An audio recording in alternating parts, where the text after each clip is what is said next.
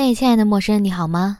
我是少女绿妖，欢迎你来到我的阿绿酒馆，我们又见面了。收听这次节目前，我小小的提醒一下，我还有另外一个节目叫《大小乾坤》，会邀请各种神奇的朋友就某一话题聊聊天儿，也欢迎大家关注，谢谢大家了。记得关注、评论，觉得好的话再打赏。感谢你的收听。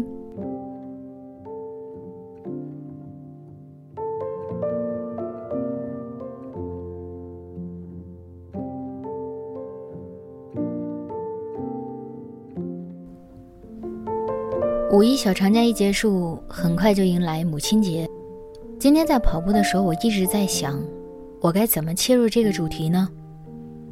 我该怎么去讲与母亲相关的事情呢？其实我之前已经讲过很多了，所以不免有些想不太到。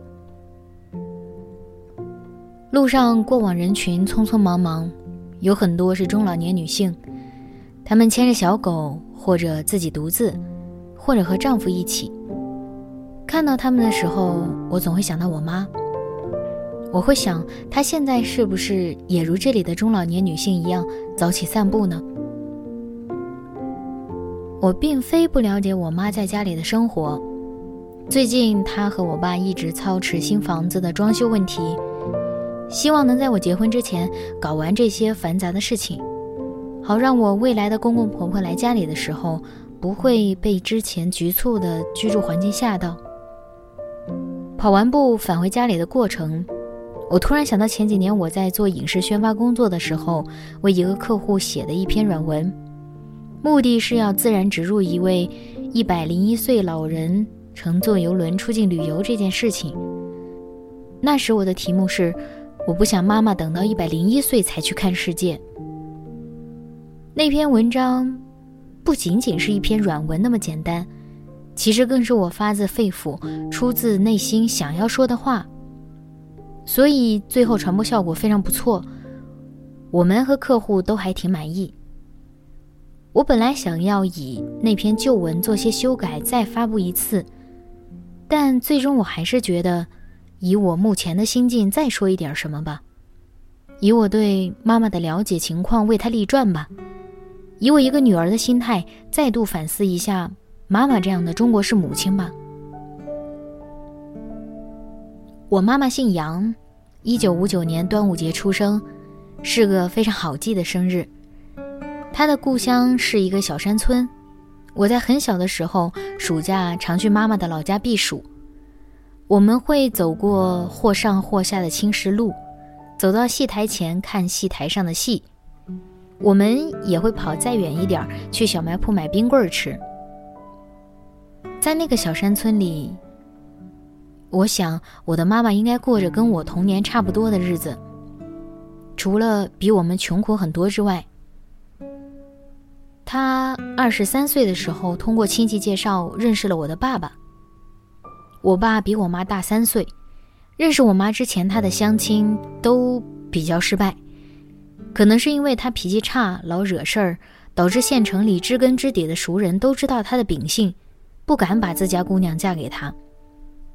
可我妈不一样呀，她是个小山村的姑娘，自然不知道县城的事情，稀里糊涂的就嫁给了我爸。婚后第二年就生了我哥。据说，我爸以前在砖厂做过工人，我妈大着肚子给他送午饭。烈日炎炎，一个孕妇走着几公里的路，应该是不容易的。后来我爸不在砖厂工作了，连续换了好多工作来做，当过裁缝，摆过地摊儿，开过出租车，开过饭店，还有很多是我不知道的。这当中，我妈都默默陪伴着他，支持他去做尝试，当一个真真正正的贤内助。那个年代的人似乎努力一点、勤奋一点，多少还是有致富的机会。哪怕不是大富大贵，至少舒适温饱的日子是完全可以实现的。我妈呢，就是秉持着外婆教她的那一套价值观，努力、勤奋、隐忍，跟着我爸非常艰难的创造生活。最终，他们开了一间学校附近的小卖铺。当时做这样的个体户其实还不算非常多，小卖铺也不算很多。我爸妈呢，靠着这个小卖铺积累了不少。我也就是在这个小卖铺度过了自己的幼年童年。我脑袋里有相对清晰的小时候的记忆。我记得有个上午，我从家里醒来，那时的家距离小卖铺有一定的距离，爸妈早早就去小卖铺工作了。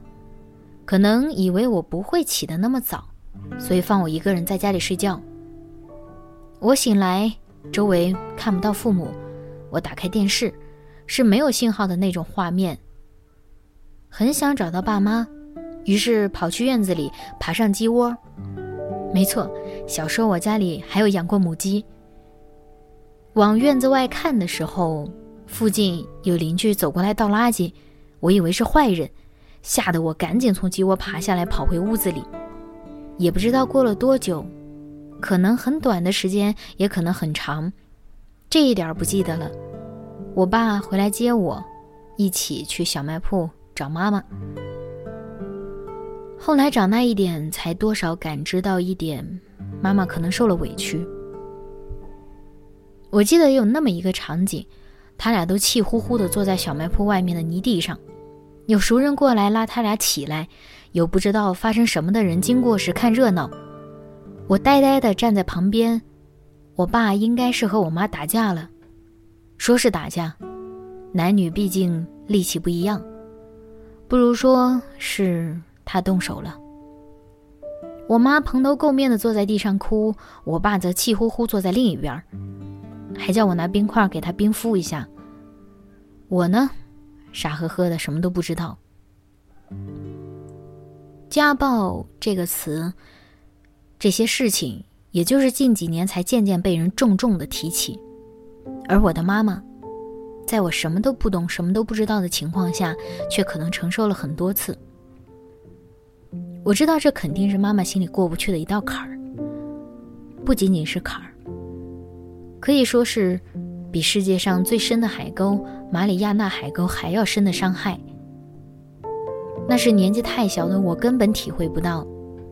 而我妈，为了保护我和哥哥的家庭完整，听了外婆的话，一直隐忍。再往后的事情，特别是在我成长的过程中，可能忌惮于孩子们都长大了，可能是他们也变老了。这些鸡飞狗跳的讨厌的事情发生的少了，但吵架翻脸几乎是三天一大闹，两天一小闹，常常发生的事情。我回忆起我的成长过程，总会想到自己承受的这些压力，可也总会忽略妈妈承受的更大的难过。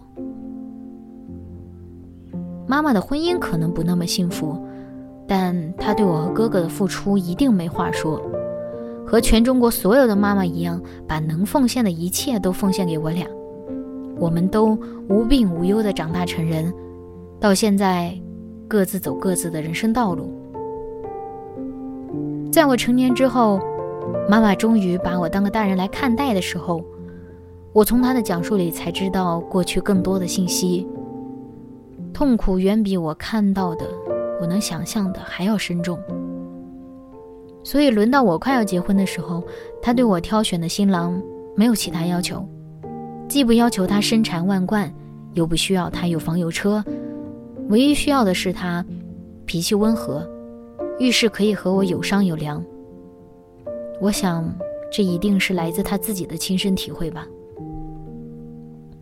妈妈好几次都假设，如果在我们小时候离婚的话，他会不会过得更好？我也老说。你其实可以自由一点啊，真的走这一步。可他肯定会担心我和哥哥的成长，所以才会忍到这个年纪。可我还是劝他，即使你离婚了，你也要相信我们俩都能走出自己的路。或好或坏，都不是因为妈妈的原因。他呢，总是深深的叹口气，摇摇头否定这些。我知道。劝妈妈这一辈人活得自私一点儿，没那么容易。这里的自私，我加双引号。他们是把自己的一切希望和失望都放在孩子身上，自己得不到的快乐和幸福，孩子们得到就好了。我没看过《你好，李焕英》，但我知道那句“我的孩子，我只希望他健康快乐就好”。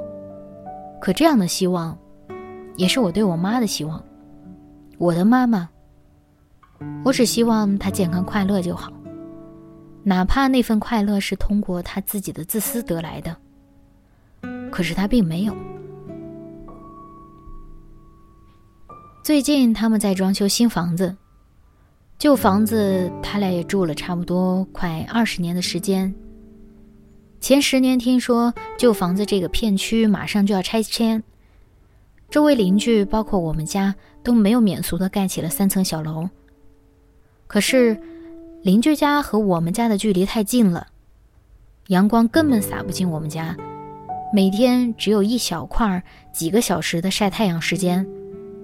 我妈其实非常介意这一点，因为晒不到阳光，她的腿总是阴飕飕的疼。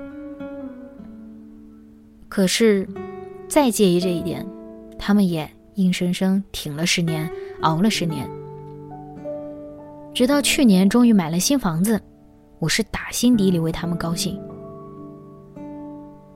之前看过网上的一位苏敏阿姨，五十六岁的年纪，照顾完女儿的双胞胎到可以去上幼儿园的程度，毅然决然买了车，自驾环游中国，逃离开他那个糟心的家庭。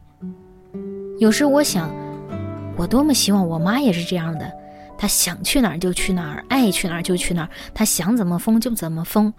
余下的人生虽然不知道有多少年，但至少她能为自己活几年。可是我又知道，她不会这样的。他身体没那么好，他也不会开车，他想玩，但是又放心不下家里。所以有时候我希望我妈。可以自私一点儿，不止我妈妈，还有中国的其他妈妈，我都希望可以自私一点儿，多爱自己一点儿，多疼自己一点儿。我这样想着，哪怕很难实现，我也这样想着。